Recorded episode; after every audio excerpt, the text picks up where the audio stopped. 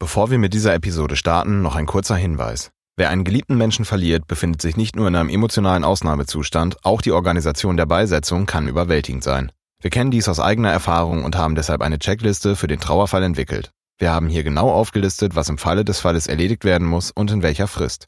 Von der Sterbeurkunde bis zum digitalen Nachlass. Mit unserer Liste müssen Sie sich keine Sorgen machen, irgendetwas zu vergessen. Hinterlassen Sie einfach Ihre E-Mail-Adresse unter noz.de slash endegut-newsletter und erhalten Sie noch heute die Checkliste zum kostenfreien Download. Und jetzt zu Victoria und Evgenia. Wie viel Angst vor dem Tod ist eigentlich normal? Hast du schon ein Testament gemacht? Wie tröstet man richtig? Möchtest du verbrannt oder begraben werden? Was kostet ein Sarg? Wie finde ich eigentlich einen Bestatter? Glaubst du an ein Leben nach dem Tod? Was ist Karma? Wie erkläre ich Kindern, was Sterben ist? Ende gut? Alles gut? Hallo und herzlich willkommen zu Ende gut, dem Podcast über das Einzige, was im Leben wirklich sicher ist, den Tod. Wir sind Evgenia und Victoria, die Gründerinnen von Imora und beschäftigen uns beruflich jeden Tag mit dem Lebensende und allem, was damit zu tun hat. Das ist immer höchst interessant, manchmal skurril, teilweise auch witzig und ja, ab und zu auch traurig. Aber vor allem ist es eins, menschlich. Hört einfach mal rein.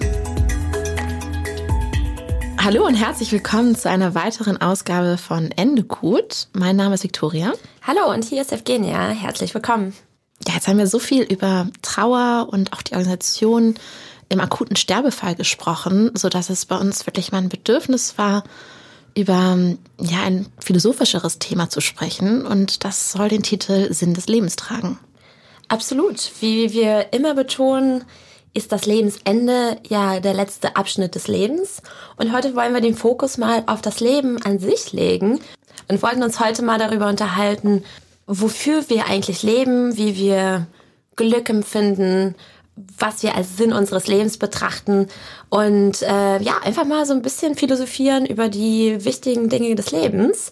Und wir haben auch super spannende Gäste heute bei uns, und zwar zwei, mit denen wir uns nachher auch nochmal über diese Themen unterhalten werden. Was sind so Glücksmomente für dich? Gute Frage. Also ich habe mich mal mit jemandem unterhalten, der was ganz Richtiges gesagt hat. Ähm, Spaß ist kurzfristig und Glück ist ein langfristiges Empfinden. Und das ist zwar so banal ausgedrückt, aber ich sehe darin wirklich eine ja äh, krasse Weisheit für mich, weil wir machen viele Sachen, die Spaß haben oder die Spaß machen. Sport, Freunde treffen, dies, das. Und das gibt uns immer kurzfristig ein sehr gutes Gefühl. Aber ich glaube, um wirklich Glück zu empfinden, was ja ein langfristiges Empfinden ist, muss man von sich aus arbeiten. Also das sind gar nicht so die externen Sachen, die einen zum Glück bringen. Das ist eher die absolute oder so maximal absolute Zufriedenheit mit einem selber, mit der eigenen Situation, so dieser Reinheit äh, im eigenen Leben und dann mit der Empfänglichkeit für spaßige Faktoren, die das Glück dann erstmal richtig führen lassen. Weißt du, was ich meine? Total. Also kann ich total gut vorstellen. Aber wie, wie das ist ja schon recht reflektiert. Wie, wie machst du das? Naja, indem ich zum einen wirklich ziemlich viel darüber nachgedacht habe, wo denn Glück eigentlich anfängt, weil Menschen sind ja auch so unterschiedlich, ne? Du sagst, du bist ein sehr lebensbejahender, glücklicher Mensch, kann ich auch auf jeden Fall unterschreiben. Und dann gibt's aber jemanden, der vom Leben her ein sehr ähnliches Leben führen mag, sich aber als tendenziell unglücklich betrachtet. Und dann ist halt so die Frage, warum eigentlich? Und wenn man dieser Frage mal auf den Punkt geht, dann hört man ja dann doch so Dinge, hm, ja, das, keine Ahnung, das Wetter ist gerade schlecht und mir fehlt die Sonne und äh, auf Arbeit läuft es gerade nicht so. Und dann denke ich ganz oft, ja, aber das sind ja sehr externe Faktoren. Externe Faktoren lassen sich ja selten verändern. Nur die Einstellung, eben die eigene Einstellung, wie man dazu steht, daran lässt sich arbeiten. Und ich glaube, mit diesem Verständnis, was ich für mich da so entwickelt habe, versuche ich halt immer so ein bisschen zu reflektieren, okay, was finde ich eigentlich gerade wirklich schlimm? Ist es meine Einstellung oder ist es wirklich etwas Externes, was passiert? Und es ist ein ständiger Prozess. Aber es gibt einfach Momente, die, ich glaube, gerade so das Zwischenmenschliche, ähm, Menschen, Freunde wiedersehen, Familie, irgendwas Schönes erleben, was man vielleicht irgendwie schon lange auf dem Plan hatte. Diese, diese Spaßmomente, die dann wirklich zu dieser Explosion führen, wo du denkst, wow, ist das schön. Manchmal ist es auch einfach irgendwo sein und irgendwas Wunderschönes angucken, sei es, sei es ein Bild oder irgendwas super leckeres Essen und dann denkst du so, wow, wie glücklich sind wir eigentlich äh, oder bin ich denn eigentlich in dem Moment, dass ich das gerade, dass ich diese Zeit gerade habe, irgendwas ganz besonders zu genießen.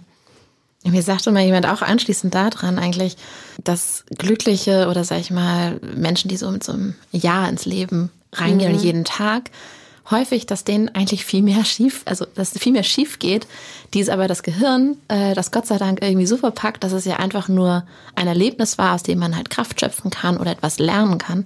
Das heißt, im Schnitt, ich kriege die Studie jetzt nicht mehr zusammen, vielleicht finde ich sie noch irgendwo, dass Personen, die halt weniger Risiken gehen oder einfach letztendlich so ein bisschen, mhm. Ja, einfach so jeden Tag nacheinander und halt auch irgendwie viele Dinge passieren, die eigentlich, sag ich mal, quantitativ gar nicht so viele schlechte Dinge passieren oder jedenfalls nicht mehr als den Glücklichen, äh, dass es einfach nur vom Körper anders ähm, ja, verarbeitet wird. Ja, es ist eigentlich spannend, aber trifft ja dann eigentlich ziemlich genau auf den Punkt, dass das eigene Empfinden wahrscheinlich der erste Indikator für Glück oder Unglück ist. Und ich glaube, wir, wir können Menschen nicht in jetzt glückliche und unglückliche unterteilen, sondern wahrscheinlich ist es stetige Arbeit an sich selber, wenn man es dann möchte, an diesem Glücksempfinden zu arbeiten. Wir haben auch einen Spruch bei Emora, der heißt ja eigentlich, ähm, wo Licht ist, ist auch Schatten. Und ähm, wir nennen ihn, wo Schatten ist, ist auch Licht. Das heißt wiederum zu sehen, auch wenn halt die, die Stunden einfach sehr, sehr schwer sind und wenn alles irgendwie nicht lau zu laufen scheint und äh, vielleicht auch sehr, sehr schlimme Nachrichten kommen, es gibt halt auch wieder Neuanfang, wie wir auch in verschiedenen Folgen ja schon mal besprochen haben. Und das ist halt auch eigentlich, warum schreiben wir das? Warum nehmen wir das uns heraus? Weil wir einfach so ein bisschen so einen kleinen Impuls geben wollen, mal das anders zu betrachten von der anderen Seite. Anders, als man es vielleicht jetzt irgendwie so gelernt hat. Mhm, total. Wobei ich auch sagen muss, es ist natürlich einfach über das Glück und den Lebenssinn zu philosophieren, wenn aktuell, toi, toi, toi, ich klopfe hier mal auf das Holz, alles im Leben äh, eigentlich ganz gut ist. Anders wird's ja, wenn man wirklich durch extrem schwierige Situationen und äh, Zeiten im Leben gehen muss. Und ich glaube, die meisten von uns werden nicht davon verschont, durch diese Lebensphasen zu gehen. Und ähm, Verlust von unseren Liebsten ist natürlich so ein Thema, wo es mit Sicherheit Zeit und auch viel Auseinandersetzung bedarf, um Positives auch daraus zu schöpfen, gegebenenfalls. Und äh, darüber haben wir uns mit Antje Grube unterhalten. Sie hat ein Buch geschrieben, wie sie ihre Mutter durch die letzten Monate begleitet hat und was sie eigentlich durch diese Zeit gelernt hat und was es auch für die Zukunft oder für ihre Zeit nach dem Verlust ähm, bedeutete und wie sich ihr ganzes Leben dadurch veränderte. Wir sind ganz gespannt, was sie uns dazu erzählen wird. Und nun haben wir noch fünf spannende Fragen, äh, große Fragen, auf die es keine richtige oder falsche Antwort gibt, an Antje Grube, die Autorin, die in der ersten Folge bereits mit uns ihre Geschichte geteilt hat. Hallo Antje, schön, Hallo. dass du wieder da bist. Ja, super. so, es geht äh, los mit dem Sinn des Lebens. Das war ja das Thema deines zweiten Buches. Ja, genau. Also grundsätzlich ähm, ist für mich der Sinn des Lebens einfach Spaß zu haben und wirklich das Leben zu genießen. Ich habe selbst auch mein ganzes Leben lang nach irgendeinem Sinn gesucht und habe mich gefragt, warum bin ich hier und wofür bin ich da und was muss ich der Welt geben und wollte irgendwie ja möglichst viel Wert stiften und so weiter. Und ich glaube, am meisten Wert hat man für diese Welt, wenn man einfach Spaß hat, wenn man sein Leben genießt und wenn man einfach auch für sich selbst das Beste draus macht. Weil dann geht man auch den anderen ja nicht auf den Keks. Ja, total, ne? Wenn man positive Energie rausstrahlt, dann gibt's weniger negative in der Welt. Genau, genau. Warst du immer eine Ja-Sagerin oder hast du dich irgendwann bewusst für ein glücklicheres Leben entschieden? Ich denke, dass ich schon immer von Grund auf sehr positiv war und auch immer versucht habe, das Positive zu sehen. Trotzdem kam irgendwann die Bewusstheit dazu. Also von der Grundanlage her war es wahrscheinlich schon immer da, aber irgendwann habe ich wirklich ganz bewusst gesagt, nee, ich möchte das Negative mehr und mehr, ähm, ja, nicht ausblenden, aber mich nicht mehr darauf fokussieren und mich immer mehr auf das Positive konzentrieren und auf das Genießen und auf die Lebensfreude und den Spaß an allem und ähm, auch mir eine gewisse Gelassenheit aneignen mit Dingen, die man nicht ändern kann und die vielleicht nicht so schön sind. Und das war dann wirklich ein Prozess, der viele, viele Jahre auch gedauert hat, äh, mir das wirklich anzueignen. Und wie hast du das gemacht, ganz, ganz konkret? Ähm, also es gibt gar nicht so die eine Sache, die ich gemacht mhm. habe, sondern es war eigentlich wirklich immer wieder dieses, sich das bewusst machen und sich immer wieder darauf auszurichten, was möchte ich eigentlich, was gibt meinem Leben Spaß und Freude, was macht, was tut mir gut.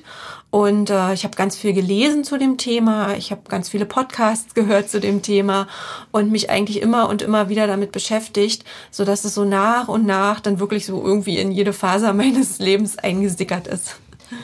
Wenn es ein oder wenn du jetzt ein Buch nennen müsstest, was dich extrem geprägt hat in dieser Suche nach dem Glück, welches wäre das? Das ist jetzt gerade ganz aktuell Eckart Tolle. Mhm. Und zwar sein, äh, sein zweites Buch, Eine neue Erde. Mhm. Das äh, hat mich sehr berührt, weil da geht es genau um diese Themen von äh, Achtsamkeit und im Hier und Jetzt sein und alles, was so Vergangenheit war, ruhen zu lassen und auch nicht ständig an die Zukunft zu denken im Sinne von, ja, eines Tages wird alles besser und wenn das und das passiert, dann bin ich glücklich, sondern einfach zu gucken, was ist jetzt in diesem Moment schön an meinem Leben, was ist gerade jetzt in diesem Moment da, was mir gut tut und was, wofür kann ich gerade dankbar sein. Und ähm, ja, das Buch hat mich gerade sehr bewegt und berührt. Ist es recht neu? Äh, nee, ich glaube, das ist schon etwas älter, aber ich bin jetzt gerade irgendwie dazu gekommen. Ah, ja. Ja, hast du denn bestimmte Rituale? Weil du sagst, also was ich jetzt raushöre, ist wirklich so jeden Tag sich eigentlich bewusst machen, ich lebe, ich bin zufrieden, ich habe Spaß, was auch immer. Hast du irgendwelche Rituale oder bestimmte Zeiten oder irgendwelche Sachen, die du machst, um dir dessen bewusst zu werden? Also meine Rituale wechseln immer so ein bisschen, aber ich. So soll ähm, es ja sein. genau. ähm, eigentlich ist so ein bisschen Meditation ist immer dabei. Ich hatte auch eine ganze Zeit lang wirklich so ein Morgenritual, wo ich, wo ich wirklich so zehn Minuten meditiert habe und dann auch äh, ganz bewusst zehn Minuten gelesen habe. Ja, ich tausche dann immer so ein bisschen aus. Also manchmal fällt die Meditation weg und dafür lese ich mehr oder andersrum. Dann kam das Schreiben dazu. Wirklich dieses ähm, ja, dieses fast schon therapeutische Schreiben, also dass man so diese ganzen Gedanken, die einem durch den Kopf gehen, in Form von Schreiben verarbeitet. Mhm. Ähm, ja, dann auf jeden Fall äh, Dankbarkeitstagebuch. Das mache ich auch nicht durchgehend, aber das kommt immer wieder phasenweise. Was heißt das? Ähm, dass ich mir jeden Abend wirklich aufschreibe, wofür war ich heute dankbar oder wofür mhm. bin ich grundsätzlich dankbar in meinem Leben oder was ist heute Schönes passiert. Und im Moment bin ich gerade dabei, mir jeden Abend aufzuschreiben, wann war ich heute im Laufe des Tages richtig bewusst. Und das ist wirklich spannend, wenn man dann so den Tag Revue passieren lässt und merkt, dass man den eigentlich so fast in Trance irgendwie durch, hat durchlaufen lassen und da wirklich nur so ein, zwei Momente im Laufe des Tages dabei waren, an die man sich richtig klar und deutlich erinnern kann, weil man in diesen Momenten wirklich präsent war.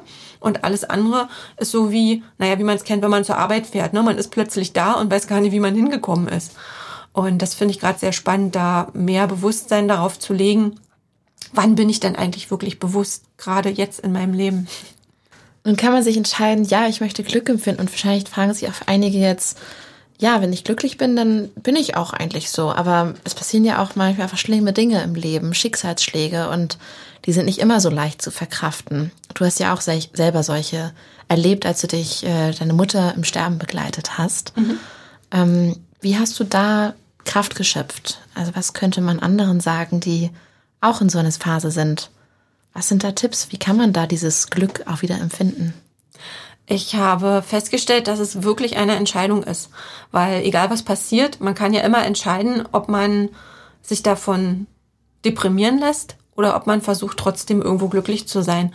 Und ähm, das war auch ein, ein, ein langer Prozess, gar nicht im Sterbeprozess meiner Mama, aber in vielen anderen Lebenslagen, die ich äh, durchgemacht habe, ähm, dass ich mich davon habe auch runterziehen lassen, wie es ja, glaube ich, fast allen Menschen passiert. Und dann irgendwann an den Punkt gekommen bin, dass ich gedacht habe, okay, meine Lebenssituation ist, wie sie ist. Und die ändert sich nicht, egal ob ich glücklich oder unglücklich bin. Mhm. Und das war letztendlich auch die Botschaft von meiner Mama damals, dass sie gesagt hat, ich habe den Lungentumor und der geht nicht weg. Egal, ob ich jetzt den Kopf hängen lasse oder ob ich jetzt fröhlich draußen rumspringe. Und sie hat sich für fröhlich draußen rumspringen entschieden, im wahrsten Sinne des Wortes. Und ähm, das wird mir auch immer wieder bewusst und das hilft mir auch sehr, dass ich sage, okay, ich, ich ignoriere nicht das Schlechte, was gerade da ist. Ich nehme das an, aber es wird ja nicht dadurch besser, dass ich jetzt frustriert bin, rumjammer und, und den Kopf hängen lasse. Also ich habe festgestellt und gerade auch im, in dem ganzen Zusammenhang mit den Geschehnissen rund um meine Mama, dass irgendwie alles Sinn macht, auch wenn einem manchmal die Ereignisse im Leben als sinnlos erscheinen, macht es irgendwann rückblickend doch alles wieder Sinn. Und so langsam kommt mir mein Leben vor wie so ein Puzzle, wo man vor so einem Haufen sitzt und denkt, das ergibt doch alles überhaupt gar keinen Sinn. Und jedes einzelne Teil für sich macht auch keinen Sinn. Aber irgendwann fügt sich alles zusammen und ergibt ein Bild und man denkt sich, wow, es hat ja doch alles irgendwas. Es hatte alles seine Richtigkeit, es hatte alles seine Berechtigung, auch negative Sachen, die passieren. Denn wäre zum Beispiel meine Mama nicht erkrankt und gestorben, so wie es passiert ist, würde ich, glaube ich, heute nicht hier sitzen, würde diese Botschaft nicht in die Welt geben. Und so passt irgendwie alles zusammen in meinem Leben. Und das, glaube ich, ist auch nochmal wichtig, gerade in schweren Phasen, dass man sich immer wieder so ein bisschen im Hinterkopf in Erinnerung ruft, es hat Sinn, für irgendwas hat es Sinn, auch wenn ich das gerade noch nicht erkenne. Und vor allem, dass gerade auch schlimme Momente, auch wenn sie unendlich und unglaublich schwer erscheinen, vielleicht auch irgendwann zu Ende sind oder vorbeigehen mhm. oder ja. dass aus diesem Schlimmen oder Traurigem dann doch irgendwas entstehen kann, was wiederum einen äh, Neuanfang tatsächlich auch bedeuten kann. Wow, das war echt spannend, wie sie auch das, oder auch bewundernswert, wie sie irgendwie dieses Gefühl des Verlusts auch transformieren konnte und da jetzt irgendwie ihr Buch geschrieben hat und mit dieser Nachricht einfach raus in die Welt geht. Also wirklich ganz spannend. Was mich ja immer da so anregt, ist eigentlich, dass wenn, wenn man sieht, dass das Leben irgendwie so schnell vorbeigehen kann, dass ich halt auch drüber nachdenke, was ist denn eigentlich mit meinem eigenen Leben? Und da würde mich mal interessieren, Evgenia, wann hast du das erste Mal, wann war dieser erste Gedanke, dass du jemals über das Lebensende oder deiner eigenen Sterblichkeit eigentlich bewusst warst? Wann hast du mal darüber nachgedacht? Wow, das ist eine echt gute Frage. Ich glaube, ich habe mehrere Male zum ersten Mal in Anführungsstrichen darüber nachgedacht, weil mit Sicherheit habe ich als Kind irgendwann recht früh realisiert, wow, ich werde auch irgendwann sterben. Danach kam wahrscheinlich in der pubertären Phase äh, die zweite große Phase, wo ich mich gefragt habe, wofür lebe ich eigentlich, wenn ich eh sterben werde? Ja, so ganz klassisch äh, schwierige Zeit. Und dann habe ich angefangen, äh, so mit äh, 15, 16 mich äh, relativ stark für philosophische Themen zu interessieren. Und die Frage nach dem Sein und dem Leben und natürlich auch dem nach dem Lebensende unserer unserem Mehrwert oder unseren Werte auf dieser Welt und so weiter, also alle so das Rundumpaket äh, des Lebens, äh, habe mich angefangen damit zu beschäftigen, habe viel darüber gelesen, spreche da auch eigentlich ganz gerne drüber und habe mich viel darüber unterhalten und habe, glaube ich, da zum ersten Mal mir mal so wirklich Gedanken darüber gemacht oder beziehungsweise vielleicht zum ersten Mal dann auch so Entscheidungen für mich getroffen. Äh, was, was möchte ich? Äh, wo geht das hin? Äh, was ist mir wichtig? Aber das war wahrscheinlich dann eher um die meine 20er rum, wo ich viel mehr Klarheit darüber hatte, dass es vollkommen okay ist, dass ich hier mein Projekt Leben, meine x Jahre führen kann. Und äh, ich versuche einfach das Beste draus zu machen. Aber das kam relativ spät. Also es war so ein ganz langer Prozess über ja, Jahrzehnte, kann man so sagen. Und wie alt möchtest du werden? Jetzt, wo wir schon mal darüber gesprochen haben, dass du 123 werden möchtest. Ähm, ich habe für mich keine Zahl. Ich möchte, ja, wobei, weißt du, so mit äh, 10 wollte ich irgendwie maximal 30 werden und mit 20 dann eher so Richtung 50. Und mittlerweile denke ich... Man korrigiert nach oben. Man okay. korrigiert immer nach oben, aber vor allem verdoppelt es sich immer so nach oben, je älter man wird. Ich habe Lust, ein spannendes Leben zu führen und solange es spannend ist und solange ich die Kontrolle über mich selber habe. Also ich möchte nicht lange krank sein oder Pflegefall sein. das hoffe ich, wird mir erspart bleiben oder möchte, dass es mir erspart bleibt. Aber solange es irgendwie läuft und äh, fetzt, äh, soll das schön so weitergehen. Das ist ja ein ganz schöner Luxuswunsch, nicht wahr? In Würde, ich glaube, wir haben ja dieses Wort Würde immer wieder und die Definition Würde können wir auch noch mal anders besprechen, aber letztendlich dieses würdevolle Sterben, ableben, ähm, mhm. ableben dass man nicht krank sein möchte, das ist ja, ich weiß jetzt die Statistik nicht, aber ich finde es schon ein ganz schöner Luxuswunsch. Absolut, aber jetzt, wo du sagst, fällt mir eigentlich ein, all die Menschen, mit denen wir uns über das Thema Lebensende mal unterhalten haben, also wirklich alle, haben doch irgendwie immer so ein ganz gesundes Verständnis vom Tod. Gleichzeitig, glaube ich, kommt ganz viel Angst oder Sorge über das Lebensende, weil die meisten eben diese Phase des Krankseins und Pflegefallseins irgendwie nicht haben wollen. Also ich glaube, viele von uns würden das gerne vermeiden. Und ich kann mir tatsächlich vorstellen, dass viel mehr Menschen wirklich damit ähm, ja im Rein sind, dass sie irgendwann enden werden. Nur diese Zeit davor ist eben so ungewiss, weil wie du schon sagst, es ist absoluter Luxus, wenn man es hinkriegt im eigenen Leben, weil es ist ja auch nicht nur von dir abhängig, ne, relativ gesund einfach in Würde zu altern und dann zu sterben. Das ist der Moment, vor dem wir wahrscheinlich noch viel mehr Angst haben, als einfach vor dem Moment, wo unser Herz aufhört zu schlagen. Ja, wahrscheinlich. Vielleicht auch, weil es greifbarer ist, weil wir halt darüber Geschichten wissen. Wir wissen, wir beobachten dieses Verhalten oder wir wissen, was da auf uns zukommt. Und vielleicht ist das der Grund dahinter. Ja, wahrscheinlich. Aber auf der anderen Seite bin ich gespannt, was die Medizin und die Gesellschaft und die Welt in den nächsten Jahren und Jahrzehnten verändern wird, was das Lebensende angeht. Also da bin ich wirklich gespannt, wenn man mal überlegt, was vor 20, 30, 50, 100 Jahren möglich war und was heute möglich ist. Wow, dann kann man sich ja wirklich kaum vorstellen, was in 20 oder 30 Jahren sein wird. Wir als zwei junge Frauen haben ja irgendwie gut reden, nicht wahr? Aber wie sieht das jemand, der schon ein bisschen länger auf dieser Welt ist? Darüber haben wir uns mit unserem Mentor Marc Sasserath unterhalten. Er ist nicht nur sehr erfolgreicher Geschäftsführer der Sasserath Munzinger Plus Agentur, die Marken berät, sondern wir schätzen ihn auch als sehr reflektierten Gesprächspartner und schalten jetzt hier in ein Interview, was wir vor ein paar Wochen aufgenommen haben, direkt mal rein. Was würdest du sagen, ist der Sinn des Lebens und der Sinn des Daseins? Hast du da für dich eine Antwort gefunden? Naja, ich glaube, das ist, also ich glaube, dass man die, ich meine, eine philosophische Frage gibt es wahrscheinlich nicht. Insofern super gemein. ähm, ich finde, dass für mich der Sinn des Lebens zu, zu einem hohen Maß darin besteht, wie ich mich selbst fühlen möchte. Also das ist erstmal die egozentrische Perspektive und tatsächlich bin ich total Glücks- und Impact fokussiert. Also für mich sind das eigentlich die beiden wichtigsten Dimensionen. Ich möchte gerne etwas auslösen, was vielleicht Dinge besser machen für, also in meinem beruflichen Umfeld. Als Unternehmer tatsächlich, was ich mit anderen Menschen mache, bis hin zu den Startups, in die ich investiere.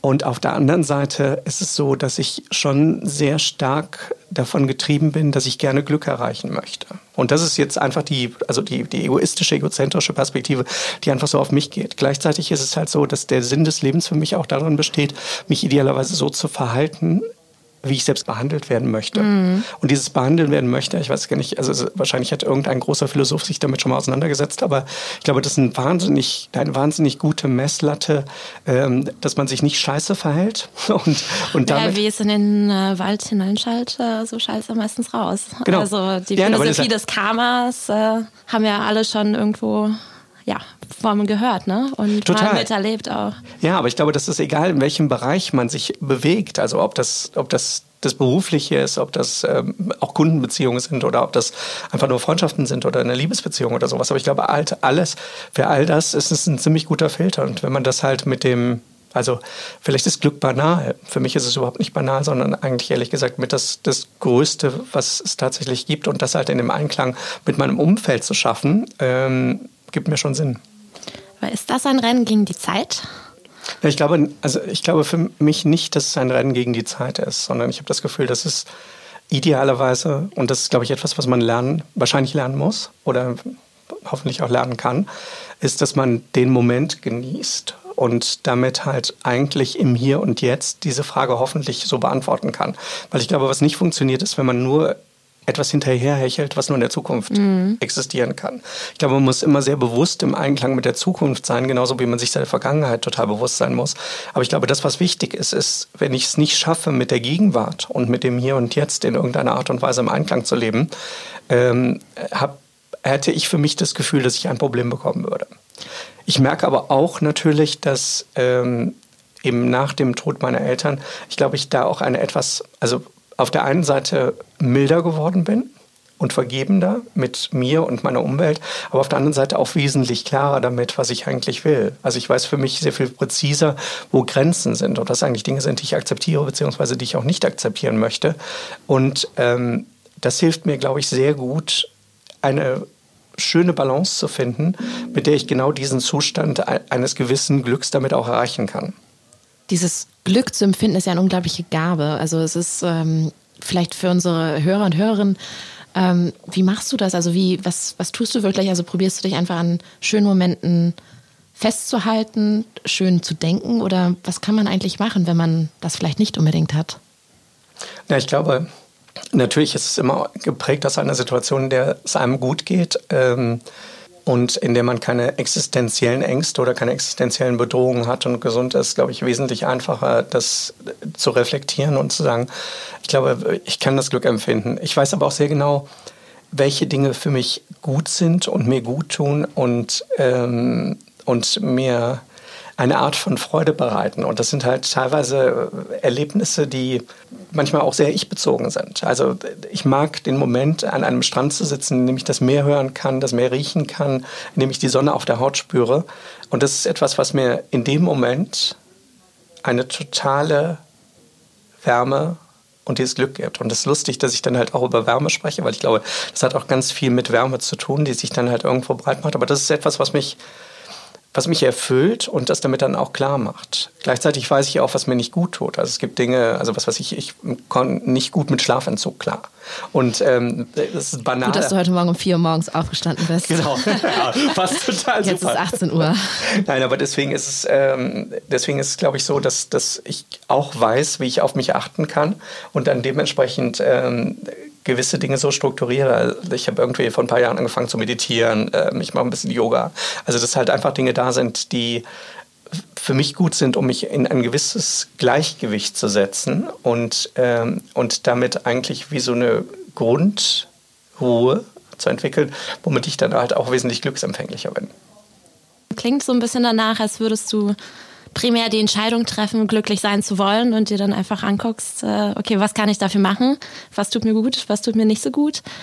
Aber wie schaut's aus mit dem Thema Lebensende? Ist das ein Thema, was dich mehr und mehr beschäftigt? Äh, hast, hast du ja, Angst vor diesem Thema? Ähm, denkst du viel darüber nach? Also ich glaube, ich bin, ähm, ich glaube, ich habe von dem Lebensende gar keine so große Angst. Wovor ich wirklich Angst habe, ist krank zu werden oder hinfällig zu sein oder abhängig von anderen. Mhm.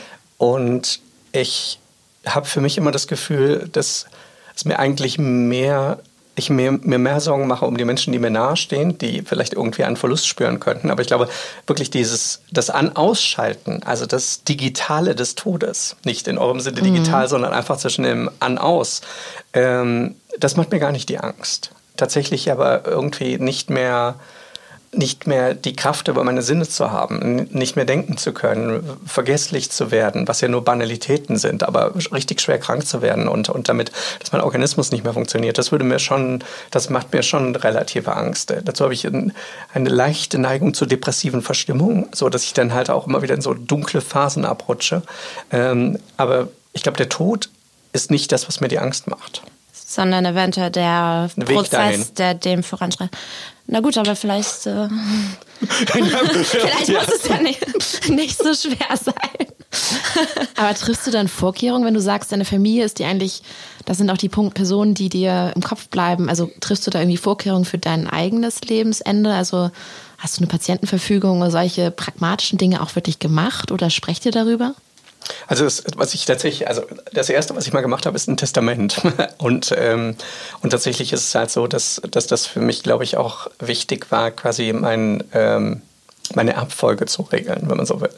Ich habe dann auch solche banalen, banalen Dinge gemacht wie ähm, ein Organspendeausweis. Ähm, Vorbildlich. So, dass ich, glaube ich, schon einer der ersten war, die tatsächlich. Hast du dich dafür oder dagegen entschieden? Dafür. Dafür. Also mit dafür meinst du, ich, man kann alles, alles, was man von mir verwenden kann, kann man verwenden.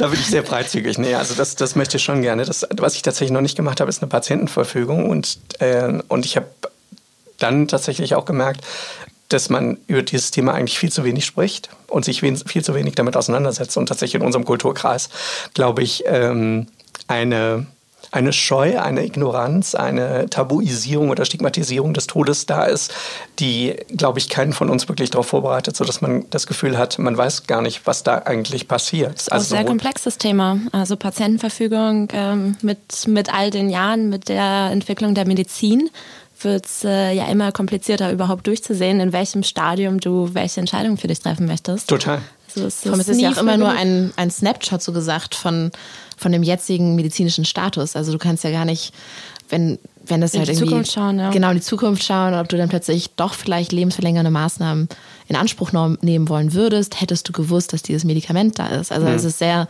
solche Verträge sind natürlich also besser einen zu haben als keinen, aber ja. auch schwierig zu behandeln.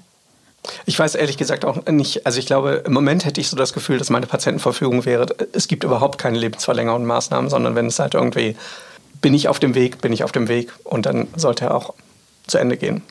Wärst du gerne unsterblich? Nee. Gibst du dich da so eine Zahl, wo du sagst, oh, pff, ab jetzt... Äh Nee, es gibt für mich gar keine Zahl. Also ich finde, das, ich glaube, das, dann würde ich wieder anfangen zu hecheln. Das wäre genau das, was du vorhin beschrieben hast. Ja, oder die, Weil, Nee, nee, nee, nee, nee. Also das, ich finde, das wäre total, also das, das ist für mich eine Vorstellung, die ganz komisch ist. Also früher hatte ich das mal, da habe ich gedacht, ah, ich darf nicht älter als 40 werden. Ähm, und dann, dann muss aber auch Schluss sein, weil ich gedacht habe, dann wird das Leben zu Ende. Also ich hatte so mit 18 hatte ich meine erste Midlife-Crisis und dachte, boah, jetzt ist nur noch langweilig und es kann überhaupt nicht mehr gut werden und ich weiß gar nicht mehr, wie ich damit umgehen soll. Und dann war trotzdem mit 19 und mit 20 und mit 21 das Leben immer noch gut. Und dann plötzlich war ich auch sogar über 40 und habe immer noch gelebt. Und insofern bin ich da, ähm, glaube ich, sehr offen, mich überraschen zu lassen, wie alt ich denn werden kann. Ich glaube, mir wäre einfach nur wichtig, dass ich in Würde alter und so gesund wie möglich bleibe. Und das ist das, was, was für mich wichtig ist. Emora kennst du ja nun schon seit ein paar Monaten. Du warst einer der ersten, die den Namen gut fanden. Das finden wir natürlich auch sehr, sehr toll.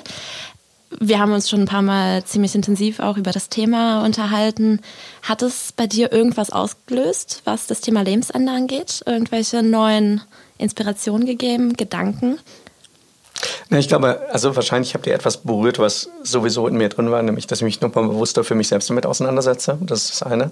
Und das zweite ist, ich glaube, dass ähm, wahrscheinlich projiziere ich natürlich auch ganz viel Empathie in euch rein. Ich glaube, dass wenn man in einen, nennen wir es mal Markt reingeht, der heute komisch, nicht besonders menschenfreundlich, nicht besonders ähm, hilfsorientiert ist, darin versucht, ein, ein, ein Maß an Struktur zu geben, wie man tatsächlich wesentlich einfacher diese Prozesse managen kann, wie man das abwickeln kann, wie man zu einem würdevollen Abschied auch kommen kann. Also um jetzt wirklich nur mal den, den reinen Lebensabschnitt ähm, des Abschiednehmens äh, zu fokussieren, ähm, dann habe ich schon das Gefühl, dass es etwas ist, was, was glaube ich, vielen Menschen total helfen kann. Weil man ehrlicherweise, glaube ich, eben aufgrund der vorhin schon mal angesprochenen ähm, Stigmatisierung und, und dass man halt wirklich dieses Thema komplett außen vor lässt. Überhaupt keine Ahnung dasteht, ja. Genau, also man steht da und man denkt so, oh Gott, und was mache ich jetzt und was passiert? Und, und ich glaube, wenn man da eine Hilfestellung kriegt, die halt nicht total vordergründig data-driven, maschinell, CRM fokussiert, äh, komplett so ist, sondern die auch noch eine Seele hat, ähm, dann glaube ich, dass das ganz, ganz vielen Menschen helfen kann. Und insofern freue ich mich natürlich, dass es sowas gibt wie euch. Das, worüber wir vorhin schon gesprochen haben, ist tatsächlich total relevant und total wichtig. Ich glaube, der Tod an sich ist weder für einen selbst noch für Menschen, die man liebt, etwas Erschreckendes. Ich finde es viel, viel wichtiger, dass der Tod würdevoll ist und und es ist ein komisches altes deutsches Wort, aber barmherzig. Ich glaube, wenn Menschen es schaffen, in Würde, in Stolz zu gehen, ohne wirklich gelitten zu haben oder ohne zu viel gelitten zu haben, dann ist es etwas, wofür man sehr dankbar sein kann, auch als Hinterbliebener. Und das so früh wie möglich zu lernen und das wertzuschätzen, was wir am Leben haben, egal wie dunkel die Phasen dazwischen sind, ähm, ist, glaube ich, etwas, was jeder für sich schon für das eigene Glück früher oder später lernen sollte. Das war wohl eine ganz andere Unterhaltung heute hier in unserer Podcast-Serie mit unseren zwei spannenden Gästen. Und ganz besonders interessiert uns natürlich, was ihr denn so denkt, was der Sinn des Lebens ist. Also schreibt uns gerne auf info.emora.de oder auch natürlich über unsere Social-Media-Kanäle sind wir immer verfügbar. Also wir freuen uns auf den Austausch mit euch. Und gerne könnt ihr natürlich den Podcast kommentieren. Ähm, wir versuchen euch so schnell wie möglich zu antworten. Genau, bevor wir jetzt uns ganz verabschieden, haben wir natürlich unseren letzten Punkt auf der Liste. Das ist die Bucketlist. Und heute hast du das große losgezogen. Ähm, einen Sinn für dein Leben, ein, ja, etwas, was du noch in deinem Leben nochmal machen möchtest, uns heute hier mitzuteilen.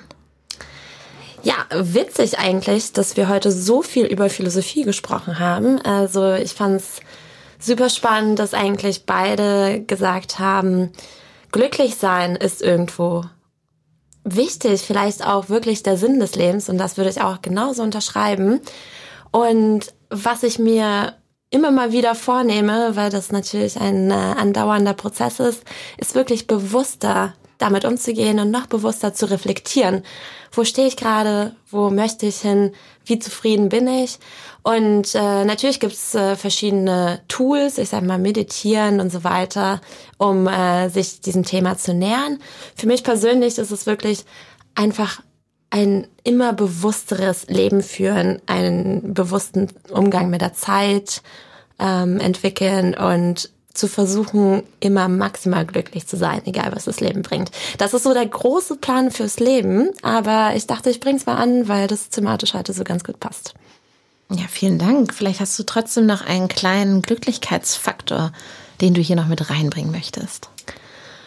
Also was durchaus spannend wäre in diesem ganzen Zusammenhang ist, äh, ich würde gerne mal nach äh, Nepal und dort vielleicht so einen Monat oder zwei in so einem Schweigekloster verbringen. Also ich rede ja wirklich ganz gerne.